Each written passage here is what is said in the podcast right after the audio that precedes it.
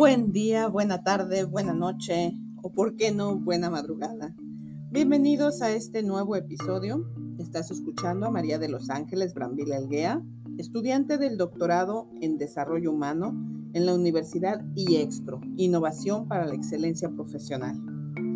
En esta ocasión vamos a abordar un tema de la hermosísima materia de educación y desarrollo humano en la que ejemplarmente nos está dirigiendo la doctora Gabriela Isit En esta ocasión vamos a reflexionar en torno del texto Retos impuestos por la globalización a los sistemas educativos latinoamericanos de Juan Cornejo Espejo. Este es un tema sumamente interesante y pues de enorme importancia, sobre todo para los que estamos inmersos en el ámbito educativo. Vamos a empezar ah, diciendo que cuando hablamos de globalización, generalmente pensamos en la expansión, tecnológica, en cuestiones de informática y también sobre todo en todo lo que tenga que ver con las cuestiones económicas. Sin embargo, pues el término de globalización abarca mucho, mucho más. Dentro de esto, de la globalización, está mm, probablemente esa búsqueda en la humanidad de la homogenización cultural. Entonces, la globalización no es un término totalmente definido, terminado, consolidado sino por el contrario, se encuentra en continua construcción y en todos los sectores de nuestra vida.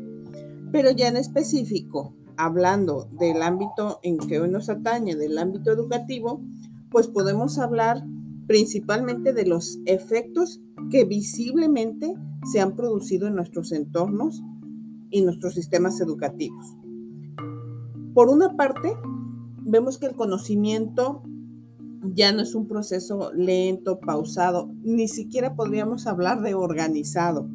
Ahora se vive el proceso de adquisición de conocimientos como una continua cascada de diversos tamaños, de diferentes eh, caídas de corrientes, como si fuera un río en constante movimiento y un río de aguas rápidas. Entonces, para aprender ya no se piensa únicamente en la escuela como un medio o como el lugar para la adquisición de los conocimientos, de la información, porque la información de todo y para todo en estos momentos está al alcance de un clic. Los libros, los textos y mucho menos los maestros, los profesores son ahora la fuente más recurrida, ni siquiera la más confiable. Ahora en estos tiempos todo se googlea, absolutamente todo. No solamente hablamos de la escuela, o sea, hasta cuando queremos una receta de cocina, buscar una calle, todo se googlea. Cuanto más las cuestiones de educación. Si nos referimos, por otra parte, a las herramientas, a la tecnología para la educación, ahora estas parecen ser básicas, indispensables. Si no hay computadora, si no hay cañón, si no hay una presentación, pudiera pensarse que la educación no se va a dar. Pero yo difiero totalmente de eso. Hemos pasado una línea que no que no es necesaria. No hemos pensado que mucho, mucho de lo tradicional aún es funcional y fundamental para que se dé la educación. Y no hablo solamente de los niveles básicos, también estoy hablando ya de, de educación media, de educación superior, que no todo es tecnología, no todo es el avance, no todo es el clic. Y pues, eh, lógicamente, esto ha impactado no solo en el ámbito educativo, permea total y absolutamente en el desarrollo de toda la humanidad. Tenemos como consecuencias que los valores que antes eran la base de toda institución educativa ahora son casi extintos. Ahora, por el contrario, Predomina el individualismo, la competencia que lleva a mayor productividad, búsqueda de calidad, de control de la misma, eficacia, eficiencia, por encima de todos los demás, democracia, solidaridad, empatía, compañerismo, ya no son la base en, en nuestros sistemas educativos. Están como, como un relleno y a veces innecesario. Ahora bien, ¿qué nos corresponde hacer como educadores en estos tiempos de inminente globalización? No la podemos negar mucho menos la vamos a ignorar. Es el momento de ver qué oportunidades nos brinda, qué amenazas debemos salvar. Y ahí viene el qué y cómo enseñar. Por eso es indispensable formarnos primero como formadores, valga la redundancia.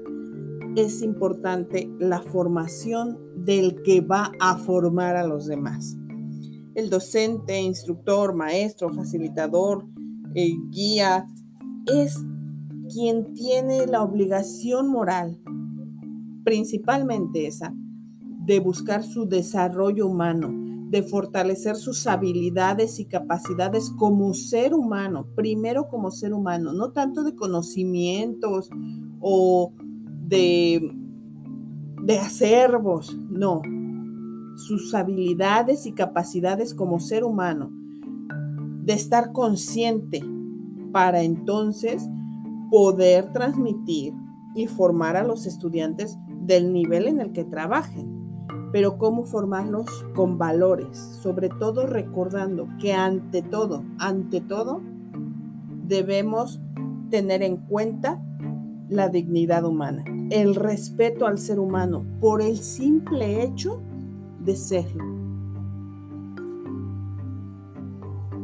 Una oportunidad acompañada de una ventaja en el ámbito educativo en Latinoamérica es que muchos, no me atrevo a decir todos, pero muchos de nuestros pueblos y de nuestra sociedad conservan y aman su cultura, sus raíces.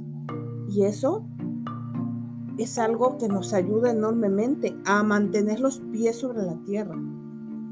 Claro que es bueno aceptar todos los avances y los cambios que nos ayudan a, manejar la vida cotidiana, a mejorarla, pero conservando los valores, las costumbres, las creencias que van a coadyuvar a conservar la identidad, que también con ella vienen la valorización del ser humano, el darnos el valor, el darnos nuestra dignidad. Entonces, bien, la globalización no es un monstruo aterrador al cual temerle porque se va a comer a nuestra sociedad.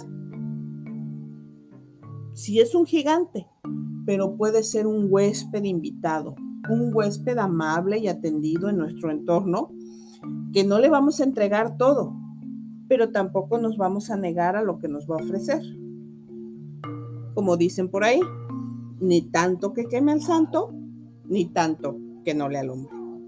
Me despido agradeciendo su atención y recordándoles, el cambio lo hacemos uno a uno desde donde estamos. Buenos días, buenas tardes, buenas noches o buenas madrugadas.